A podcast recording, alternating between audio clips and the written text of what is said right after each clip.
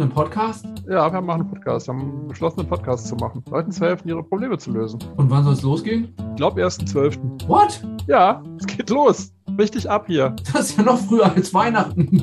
Ich kann es gar nicht glauben. Aber Heike weiß, worüber wir sprechen, welche Themen wir haben und mit wem wir gesprochen haben. Oh ja, ja, ja, total spannend. Ich weiß nicht, ob wir schon spoilern können, aber direkt am 1.12. geht es um Vernetzung, um Weak Ties und Strong Ties. Es geht um Bücher, es geht um, wow, das, das Wort habe ich überhaupt erst gelernt, Possibilismus. Äh, Ich dachte, das wäre eine neue Erfindung, aber es gibt es ja tatsächlich.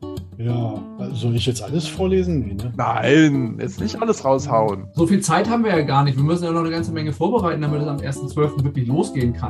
Ja, Geschenke einpacken. Podcast. Ich hätte nie gedacht, dass wir es hinkriegen. Äh, Dick, freu mir, wa? Ich auch.